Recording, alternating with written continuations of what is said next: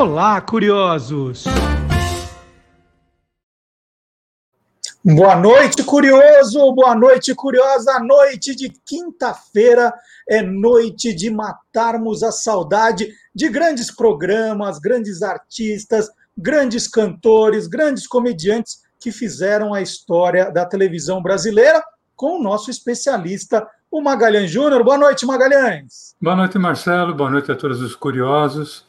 E hoje o nosso programa vai fazer jus ao nosso nome, né? Opa! Então, olha, depois do no final do programa, eu vou querer saber de você que está nos acompanhando se esse programa foi bom, foi ruim ou foi só curioso, só curioso? Vamos para a vinheta do Magalhães Júnior.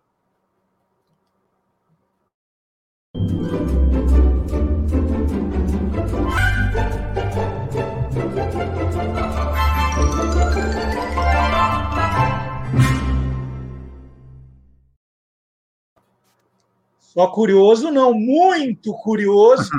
E nos 70 anos de história da televisão brasileira, a gente já comentou aqui, né? Nós tivemos programas antológicos, programas inesquecíveis, programas ruins e muito programa curioso, né, Maga? Teve, Marcelo.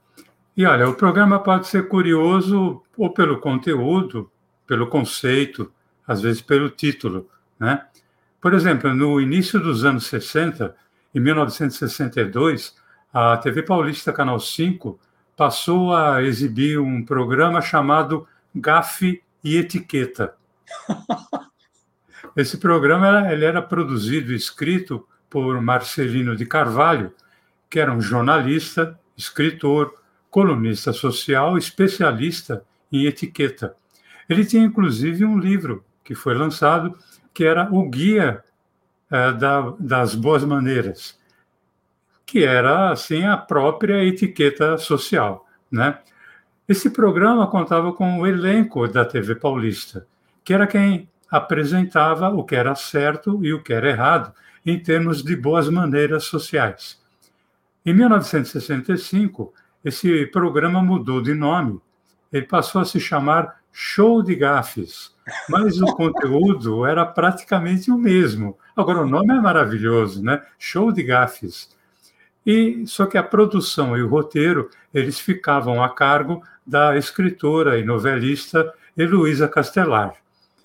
E Marcelo, eu assisti a esses programas e foi muito interessante que um dia, durante o almoço, é, eu peguei um miolo de pão e coloquei aqui no, no, no, no dente, assim, e fiquei brincando, como se fosse é, um monstro, né? Eu tomei uma bronca da minha mãe, mas daquelas assim, antológicas, né? Isso não se faz com comida, tá, imagina, né? E, no fundo, você acha que a mãe não tem razão, né? Ah, ah exagero. Aí eu acho que foi na mesma semana estava assistindo ao programa e Marcelino de Carvalho falando as coisas que jamais devem ser feitas à mesa. E mostrava um personagem, eu me lembro inclusive que era o Daniel Guimarães, que ele pegava miolo de pão, só que ele, foi, ele fez dois dentes de vampiro. Né? E o Marcelino de Carvalho falava assim: isso é uma coisa que jamais deve ser feita. E aí eu senti aquele olhar da minha mãe aqui, né? Aquele olhar de eu não disse, né? Mas cara, era muito, era muito interessante. Esse programa muito curioso. Que show de gafes eu posso comandar tranquilamente, mas outro show de gafes. Maga, então vamos aproveitar essa linha, porque o nome é, é espetacular.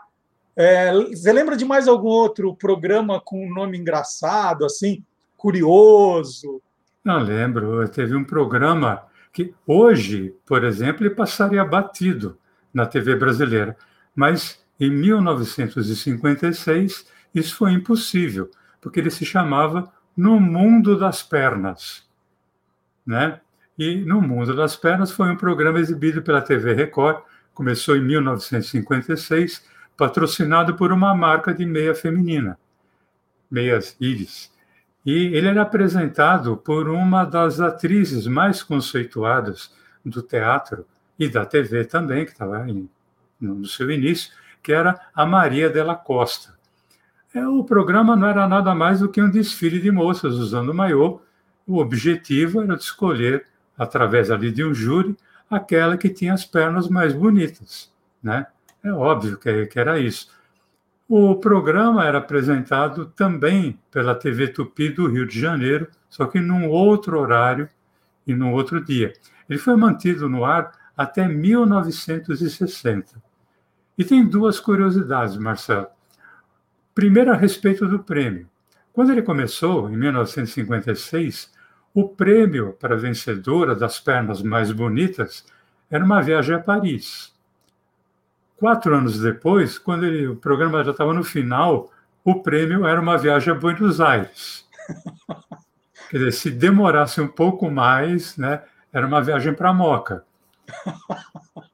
E a segunda curiosidade, pelo menos em São Paulo, o produtor e roteirista do programa era quem? Marcelino de Carvalho, o mesmo mestre da etiqueta social. Olha que engraçado, hein? Ele podia fazer assim, show de pernas também, misturava os dois programas. Ô, Maga, eu, eu, a gente fez um programa inteiro dedicado a atrações esportivas que não eram exatamente transmissões esportivas. Exatamente. E eu lembro que você contou é, programas curiosos nessa linha, né? Tinha aquele pênalti McKerley Supremo, que tinha que bater o pênalti com o sapato, que era patrocinador, o McKerley. Para não falar desse que a gente já falou, tem um programa no, no YouTube para quem quiser ver. É, teve alguma coisa nessa linha engraçada, curiosa, mas aí com transmissões esportivas? Tem, isso não podia faltar, né? Eu vou citar duas. A primeira foi uma ideia de dois jornalistas esportivos da TV Tupi de São Paulo, o comentarista Roberto Petri e o repórter de campo Eli Coimbra. Essa criação dele se chamou Futebol Dente de Leite. Esse programa começou em 1969, transmitido pela TV Tupi, já era Canal 4, aos sábados à tarde. E a ideia era simples. Quando chegava no final do ano, é, havia o final dos campeonatos estaduais e da Taça Brasil, não é Copa Brasil como é hoje, a hum. Copa Brasil que seria o campeonato brasileiro, né? Só que era mata-mata desde o começo. Então, para não ficar sem jogo na TV, a Tupi começou a transmitir jogos de times infantis, com jogadores até 14 anos. As partidas eram de 30 minutos cada tempo. E não precisou muito tempo para cair na graça do público.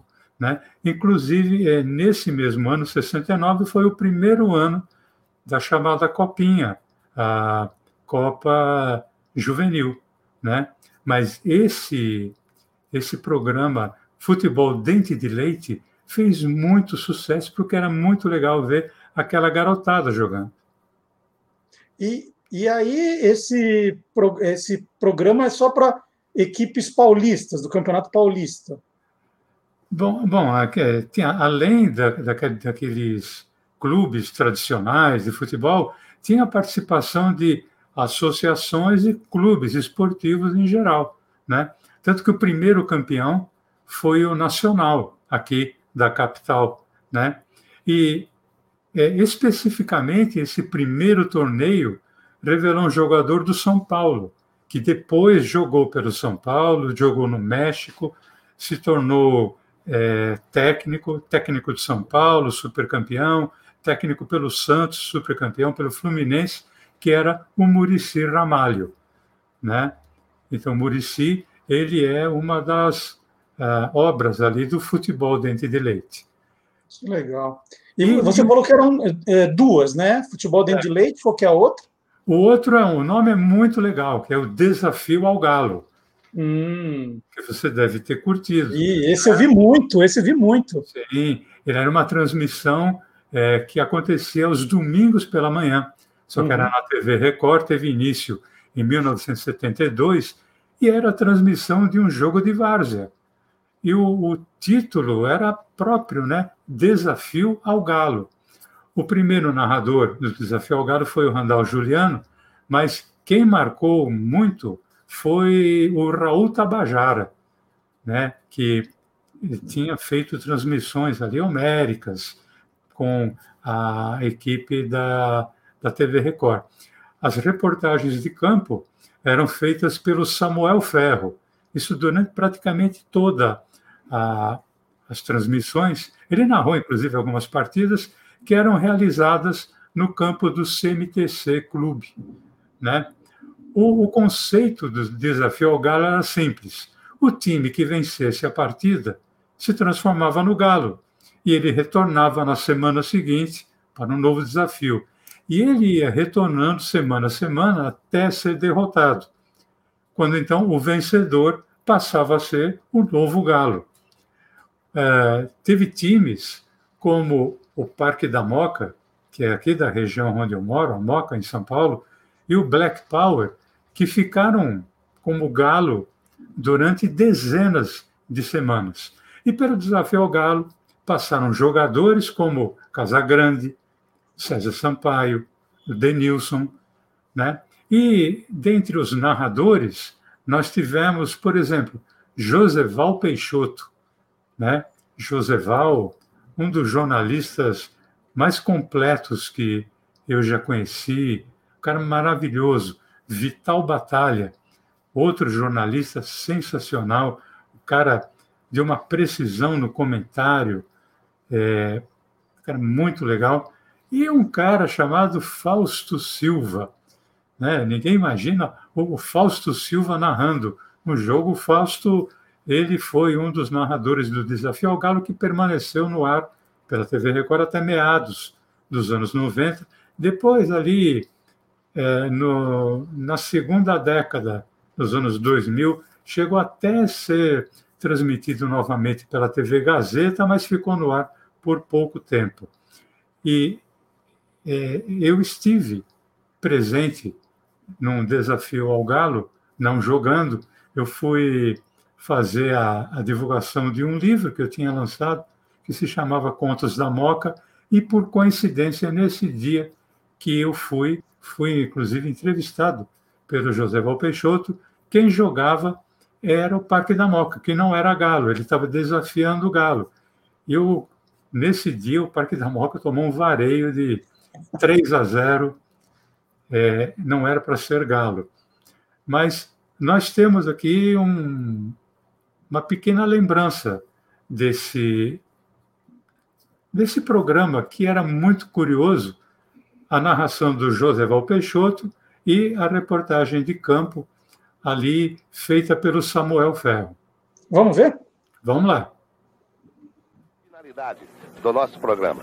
Companheiro Samuel Ferro. A equipe do Estrela do Sul que realiza sua sétima partida pelo nosso desafio ao Galo vai para campo com um Paulão, dois Marião, três chupeta. Quatro... Ao desespero dos jogadores para impedir o segundo toque. No gol! No fundo do gol! Muito bem feita a cobrança. 2 a 2 empatada a partida. Ô, Maga, deixa eu só fazer uma observação, porque uhum. de, desses, desses jornalistas que você citou, eu, eu, eu não conheço o Joseval, mas eu tenho só elogios a fazer ao Vital Batalha. Foi um cara muito bacana que eu conversei quando eu comecei a minha, a minha carreira como jornalista esportivo, ele foi ótimo com as dicas, me ajudou. E o Roberto Petri, que aí já já já, já fazendo programas menores, ele me convidou para participar, né? Eu, eu, não lembro se era TV Jovem Pan, qual era a televisão que ele estava. E aí eu tive contatos muito bons com ele. Fui participar duas vezes do programa dele. É, então são duas pessoas que eu adoro. E eu, eu assisti muito Desafio ao Galo domingo de manhã em casa, né? Adorava ver, ah. adorava. É, tinha álbum de figurinha do Desafio ao Galo, era um programa importante. E aí agora três anos, a gente fala agora, mas há três anos, eu fui levar o meu filho mais novo no Museu dos Transportes em São Paulo, que fica na Avenida Cruzeiro do Sul, ao lado do CMTC Clube. O CMTC Exatamente. Clube existe. Aí bateu aquela, aquela nostalgia, né? Aí eu falei assim, filho, eu vou pedir para entrar para ver o campo. Eu nunca tinha ido ali. Aí cheguei lá na guarita, expliquei, o cara falou, claro, pode entrar. Gente, é, o mato estava tão alto, mas tão alto, parecia assim que, como alguém jogava aqui, mas que legal, era, era ver aquele lugar que a gente estava acostumado a ver pela televisão. É, então é um passeio que quando a gente puder voltar a sair, que eu indico. Visitar o Museu dos Transportes, né, por isso fica do lado do CMTC Clube, na Avenida Cruzeiro do Sul, na Zona Norte de São Paulo, tem, é, tem uma, uma estação do metrô do lado ali. É, inclusive, eu ia falar isso, que quando começou a ser transmitido, não havia metrô em São Paulo ainda. Né? É. Então, com o passar do tempo, a, a gente viu, começou a ver ao fundo o primeiro metrô, a primeira linha de metrô de São Paulo, é, passando a uma curva, inclusive, né? É um negócio legal e de, de uma, lá, uma grande recordação de um tempo muito bom.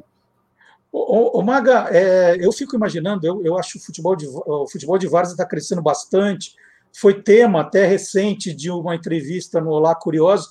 Eu acho que é incrível, né? É, é se passa aqui jogos do campeonato da Lituânia, da Holanda, e não passa futebol de várzea de São Paulo, que é fortíssimo. Né? Eu acho que o desafio ao Galo teria espaço hoje. E aí eu te pergunto: outros programas curiosos dessa. De, de antigamente teriam espaço hoje é, em alguma grade de, de televisão? Olha, eu acho que sim. Eu não sei se seria sucesso, né? Mas eu me lembro de um que certamente iria chamar atenção por causa do, do nosso momento, né? do momento que vive o nosso país. Esse programa foi criado em 1959 pela Tupi, TV Tupi de São Paulo, pela dupla Túlio de Lemos, nós já falamos bastante dele aqui, né? ele do alto dos seus dois metros e quatro, e o Walter Jorge Durst. Esse programa, ele, o título é maravilhoso, Os Grandes Erros judiciários da história. Né? Esse programa, inclusive, tinha a supervisão de um jurista, professor Soares de Mello, e ele utilizava também todo o elenco da TV Tupi, né? Porque era esse elenco quem fazia a dramatização do fato histórico do erro eh, do judiciário mundial. Então, ele dramatizava o erro e dramatizava também o julgamento. Esse Ui, programa teve um enorme sucesso, é, principalmente quando ele passou a se referir a algo que estava acontecendo naquela época mesmo. Era relativo ao judiciário americano, que, é, sem provas, havia condenado à execução pela câmera de gás a um suposto ladrão, é, Carol Chessman. E essa repercussão foi tão grande que a TV Tupi acabou indo fazer em loco a cobertura jornalística da execução. A execução acabou acontecendo, ele, ele foi é, executado à morte pela câmera de gás. E quem foi destacado para fazer é, essa reportagem foi o repórter Carlos Espera, de quem nós já falamos aqui no, no Quem Te Viu, Quem Te Vê que, que bacana, né? Que os personagens eles vão aparecendo, é, como foram importantes no início da, da televisão. Sim. E, e depois desses grandes erros, ó, a gente já teve show de gafes, show de erros.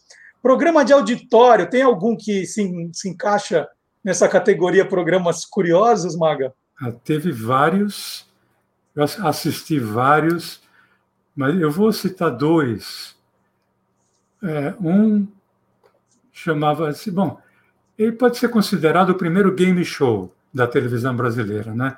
Ele foi ao ar em 1967 pela TV Record e se chamava Esta Noite se Improvisa. Era um programa muito legal. Ele contava com a presença de artistas, só de artistas. É, era, era feita no teatro, no Teatro Record, presença de público, é, ao vivo, embora já houvesse videotape, mas participavam cantores, atrizes, músicos, comediantes, é, tanto homens como mulheres, atores, garota propaganda. E a apresentação era feita pelo, pelo mestre dos apresentadores, que era Blota Júnior. Né? É, esse programa era assim: havia seis participantes, não sei por que o número seis, eles ficavam cada um numa cadeira e cada cadeira tinha um botão com uma campainha, parecia cadeira universitária. A ideia era cantar, ou ao menos indicar uma música que contivesse uma palavra que era dada pelo Blota Júnior, o apresentador. E ele dizia assim: a palavra é. E ele dava a palavra, e aquele que apertasse o botão primeiro tinha direito de responder é, cantando o trecho ou cantando a música toda na base do improviso. Tinha, inclusive, a orquestra ali presente, mas nunca se sabia que música que ia ser cantada. Né? E o que era legal é que ao vencedor da noite era dado um carro, era um Gordini, Gordini 1967. Uhum. E o programa teve alguns famosos Papa Gordini, né? Por exemplo, Wilson Simonal. Teve uma época que ele, nossa, ele ganhou um programa atrás do outro. Chico Buarque de Holanda, nossa, um monstro. Caetano Veloso, o Caetano, inclusive, ele praticamente ele foi lançado na televisão por esse programa mais até do que no festival. Né? O Aquiles, do MPB4, o Carlos Imperial. O Carlos Imperial ele tinha uma malandragem, ele era muito malandro. Ele se auto, autoproclamava o torcedor número um do Corinthians. Então você imagina que a plateia ficava sempre dividida ao meio, metade da, da plateia apoiava o Carlos Imperial ele chegou a fazer programa com a camisa do Corinthians. E metade vaiava. Né? Esse programa fez tanto sucesso, Marcelo, que teve até uma outra versão em que se fazia uma disputa, só que era de dois times, dois times com três integrantes, e a ideia era descobrir uma frase secreta através de mímica. Ah, Chamava-se, inclusive, eh, jocosamente, de esta noite se mimica. Era, era, legal. Mas o Esta Noite se Improvisa ficou, ficou muito marcado né? Pela, pelas músicas, pela rapidez. Né? E tem um vídeo que ele pertence àquele documentário Uma Noite, em 67, do, do Renato Terra e o Ricardo Calil, em que o Chico Buarque fala da participação do Vinícius de Moraes nesse programa. É, é muito legal, va valeria a pena a gente assistir. Vamos lá. Nessa hora você, é, eu não sei se antes de 66, do Festival de 66 ou não, mas você começa a participar é, de um programa específico ali na Record que fez muito sucesso na época, esta, esta Noite se Improvisa. É, você tem lembranças desse programa? Tenho. Esse é, de, é, é bem depois, depois, né? Bem depois. É, porque tinha esse, o cast todo, o elenco todo da, da, da, da Record, toda, toda noite tinha um programa musical, além dos humorísticos, inventava coisas. Então inventava esse programa para ocupar o elenco de, de músicos, compositores, de cantores e acho que de, de atores também, enfim, elenco da Record. E era um negócio assim, que a, tinha um apresentador chamado Bota Júnior, que falava, a palavra é. Aí diziam a palavra e pá, você apertava o botão que apertava antes, ia lá e cantava, cantava uma música que tivesse essa palavra. É, aí eu participei de vários, aí ganhava, ganhava, ganhava um carro, um Gordini. Eu ganhei vários Gordines. E teve um episódio que você inventou uma música, não foi? Aí começaram várias histórias. Uma vez eu inventei uma música. Depois começou um negócio que. que porque começou uma história. Eh, no começo era isso, a palavra é, todo mundo ficava pensando, até que um fazia pá. Depois já não era mais assim. A palavra é pum, já veio corrida de quem apertava. Todo mundo tentava apertar. E depois ia pensar na palavra, que não dava mais tempo de pensar a palavra é. Que o negócio começou a ficar. Tinha o Carlos Imperial, pá, Então tinha isso, quando não sabia, chutava alguma coisa. E teve uma história engraçada, essa é muito boa, é, do, do Vinícius. O Vinícius foi com ele, nunca, nunca tinha feito esse programa. Eu, eu lembro que eu peguei ele aqui na, na casa dele, na Gávea, fomos para o aeroporto e a caminho de São Paulo fui explicando. Ô Vinícius, é o seguinte, não adianta você pensar a palavra é porque, você, porque não dá tempo. Você tem que ser rápido apertar o botão. Depois, até você até o microfone, faz devagar, até chegar no microfone, você pensa na música e tal, é assim. Chegar lá, não, não souber, paciência. E o Vinícius está bom. E eu fiquei lá ao lado do Vinícius, jogando, mas mais preocupado, e, e o Vinícius nunca, nunca chegava. O braço dele, quando ele chegava, nunca, nunca ele apertava o botão. Aí um, um dia, uma hora, a palavra é garota. Ele, pum, acertou. Aí, feliz da vida, ele foi andando lá para o microfone e começou a cantar. Olha que coisa bonita. Olha ela, menina que vem. Ai, porque eu tô assim, ai, no meio da música, ele só não tem garoto. Garoto do Ivanema não tem a palavra garota. Sim, nunca tinha pensado nisso. Eu acho que todo mundo ia errar essa. Todo mundo ia errar. Pô, e justo o compositor, né? Caiu para ele. Eh, Marcelo, esse, eh, esse tem um. Eu assisti todos os dessa noite se improvisa, porque você fica participando junto em casa, falava a palavra é, tal. Teve uma vez, inclusive, que o Blota ele falou: não, essa palavra eu não vou falar. E aí todo mundo ficou. Não, desculpe, mas que era cuspida. Porra, tem uma música cuja letra tem cuspida, né? É, foi feita uma pergunta para o Chico se é verdade que ele tinha inventado uma música. E, e a, a, a, lenda desse programa diz que ele inventou, né? Não, aconteceu, é... aconteceu mesmo. Ele falou a palavra, o Blota Júnior falou a palavra, né? Aí o Chico foi e ele deu até um tempo. É como o Chico era um cara muito tímido, né? Quem estava acostumado a ver o Chico achava que era por conta da timidez, mas ele, eu lembro muito bem que ele falou, maestro, Lá maior, né? E ele começou a cantar um samba e na verdade, a orquestra não estava acompanhando, a orquestra estava perseguindo, porque. Mas, pô, que música será essa? Deve ser a faixa 3 do lado B, do LP, tal, etc.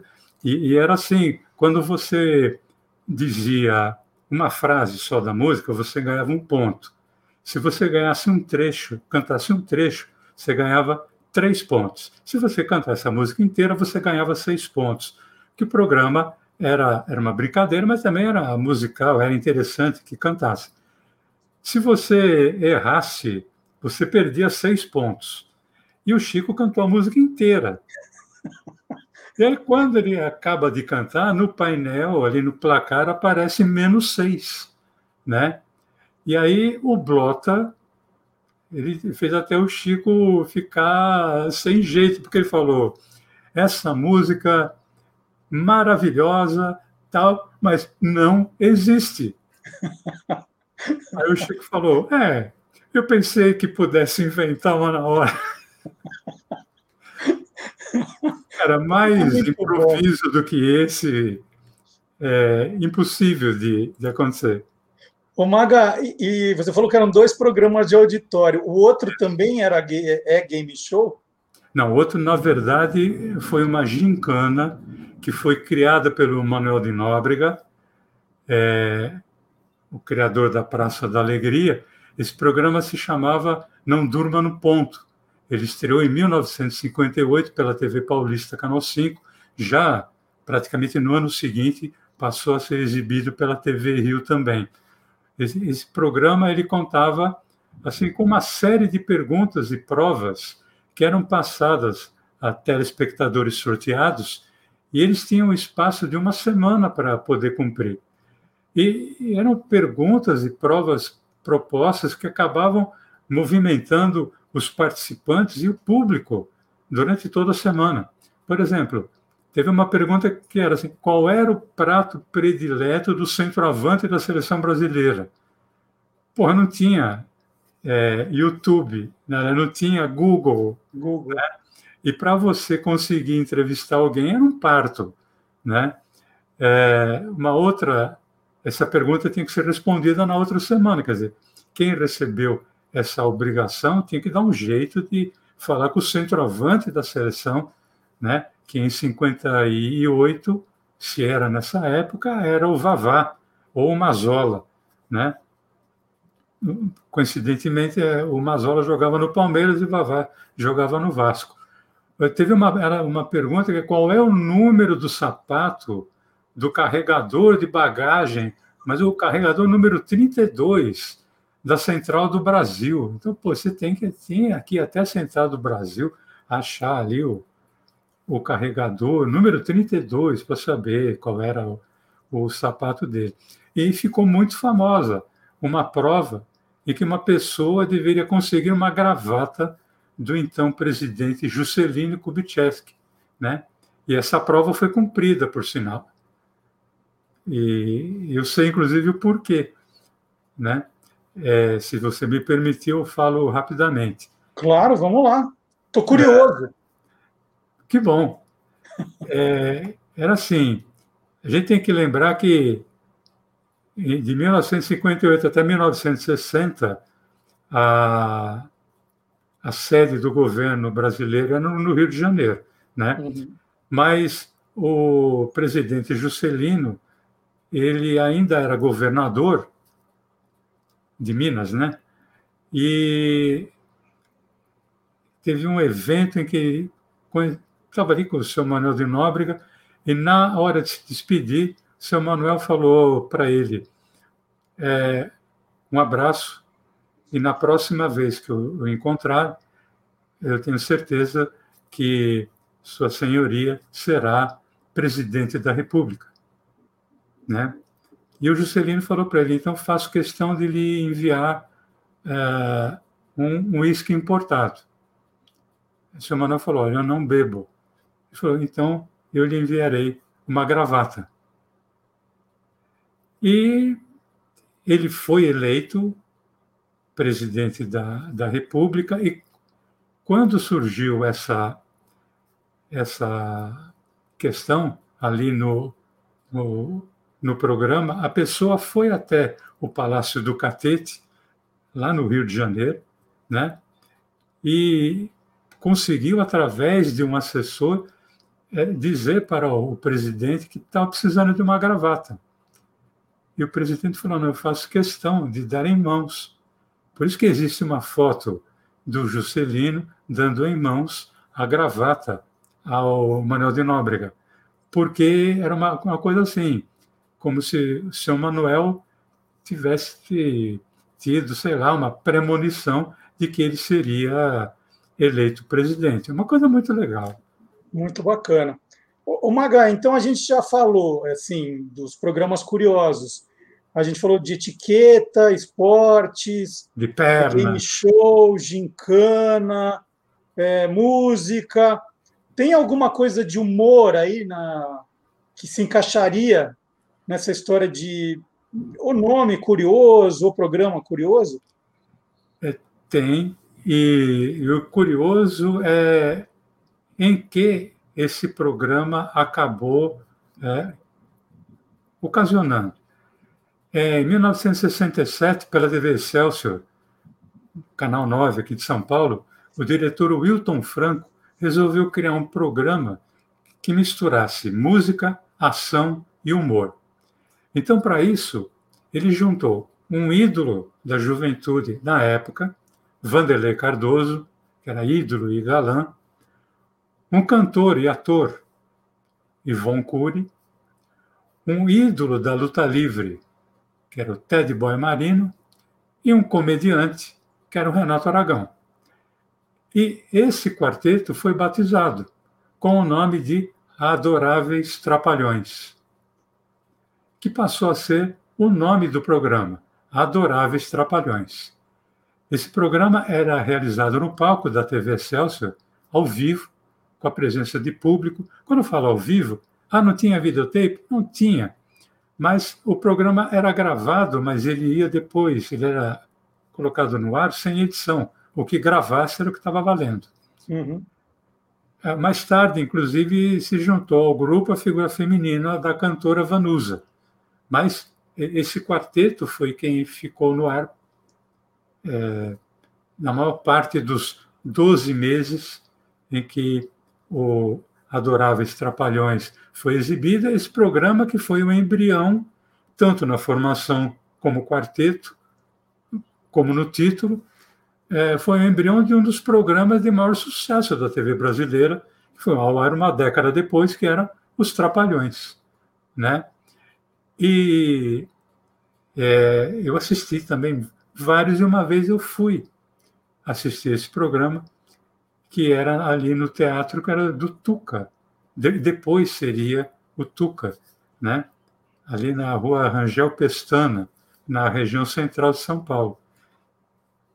Eu já eu devia ter, eu tinha 14 anos, acho que era, é, era proibido para menores de 12 anos, e eu fui assistir.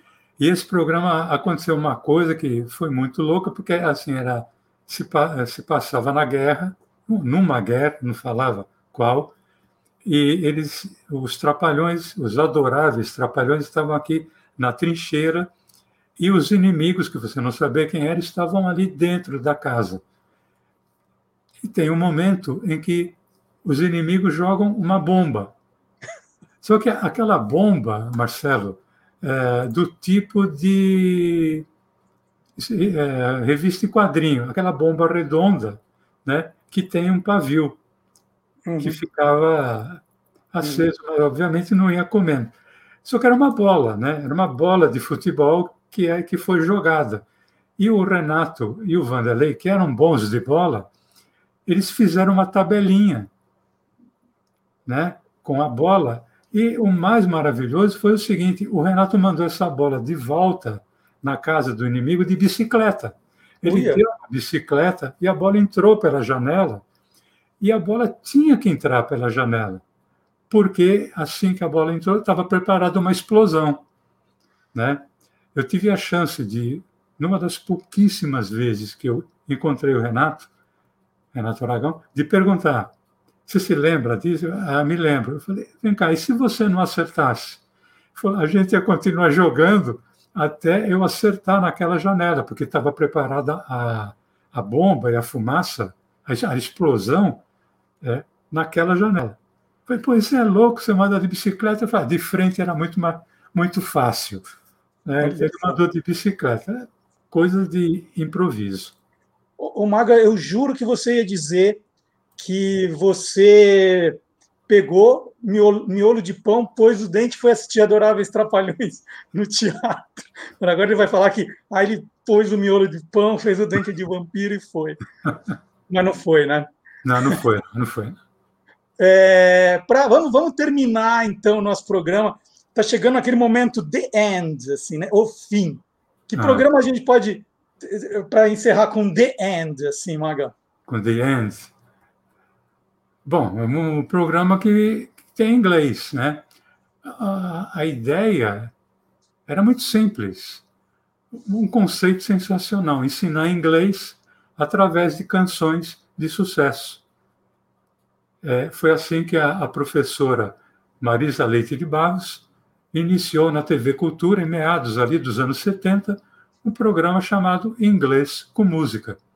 Inicialmente, esse programa era apenas a professora Marisa Leite de Barros e uma banda musical ali num palco, onde ela apresentava uma canção internacional de sucesso e depois, frase por frase, ela ia apresentando a pronúncia correta, a tradução e até as posições de acompanhamento no violão.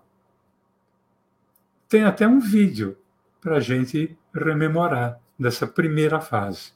Vamos ver. Vamos lá. Este é mais um programa em inglês com música. Estamos ensinando hoje I Feel Like Making Love to You. Uma canção de sucesso, eu tenho certeza que você vai gostar de aprender letra, tradução. Bom, a letra você já anotou direitinho, agora vai conferir para ver se você escreveu tudo certinho e os números também, tá bom? Vamos ver como se fala e o que quer dizer tudo isso. Strolling in the park. Strolling é uma maneira de andar, de caminhar, passeando, andando no parque.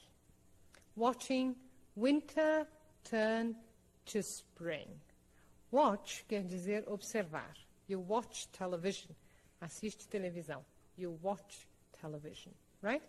Watching winter turn to spring quer dizer observando o inverno se transformar em primavera. E, e, eu lembro bem da professora Marisa, e ela, ela teve uma temporada recente do, do Inglês com Música, Sim. e foi, foi muito emocionante né, revê-la depois de algum tempo. Preciso anotar para entrevistá-la também, acho muito e, e, e, anota, e anota enquanto você lembra, viu, Marcelo? É, é. deixa eu anotar. Então, ainda, ainda teve uma, falar rapidamente, teve uma segunda fase, né, em que ela contava com a presença de estudantes na plateia. Então, ali, além de mostrar a, a pronúncia e a tradução, ela fazia o pessoal falar a letra né, em inglês, dar, ela dava a tradução e incentivava a cantar também. Então, nossa, é muito legal, criativo e, e curioso né, esse programa. Muito bacana. Maga, adorei. Você sabe que programa curioso é comigo mesmo. E eu queria lembrar, né, é lógico, pedir para todo mundo não esquecer, não ir embora sem deixar o like, deixar os comentários, né, compartilhar com os amigos. Nós, nós já estamos há quase 30 programas aqui com o Magalhães, contando a história do Túlio Lemos e da televisão brasileira. o Túlio Lemos participou de vinte e tantos programas já. Aquele era enorme, então, né, ele aparecia é, em todos. Né, ó, é, agradecer você, Maga, e lembrar que na época do Você é Curioso, o Maga falou do Essa Noite Se Improvisa. Nós fizemos um programa especial dos 50 anos do programa, não foi isso? Deve ter sido 2017. É, por aí. Acho que é. foi. Acho que foi. E, e, e, você foi o grande campeão daquele jogo, né? Você... Não, não, não, eu fui o Blota Júnior. Ah, você foi o Blota Júnior. É, eu, eu, eu, não lembro se foi o Mir ou se foi a Silvânia. Né? Um, um, dos dois ali foi o, foi o grande campeão. Muito bem. Então, quero fazer para despedida um desafio para você.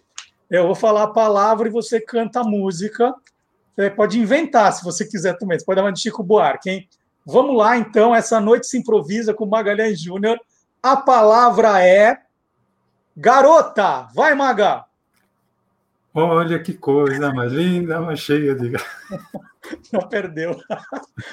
Gente, muito obrigado aí pela companhia. Quinta-feira que vem tem mais. Maga, valeu, até quinta. Valeu, Marcelo. Até quinta a todos. Ah, gente, sábado tem Olá Curiosos, hein? Das 10 ao meio-dia. Tchau. Não perda.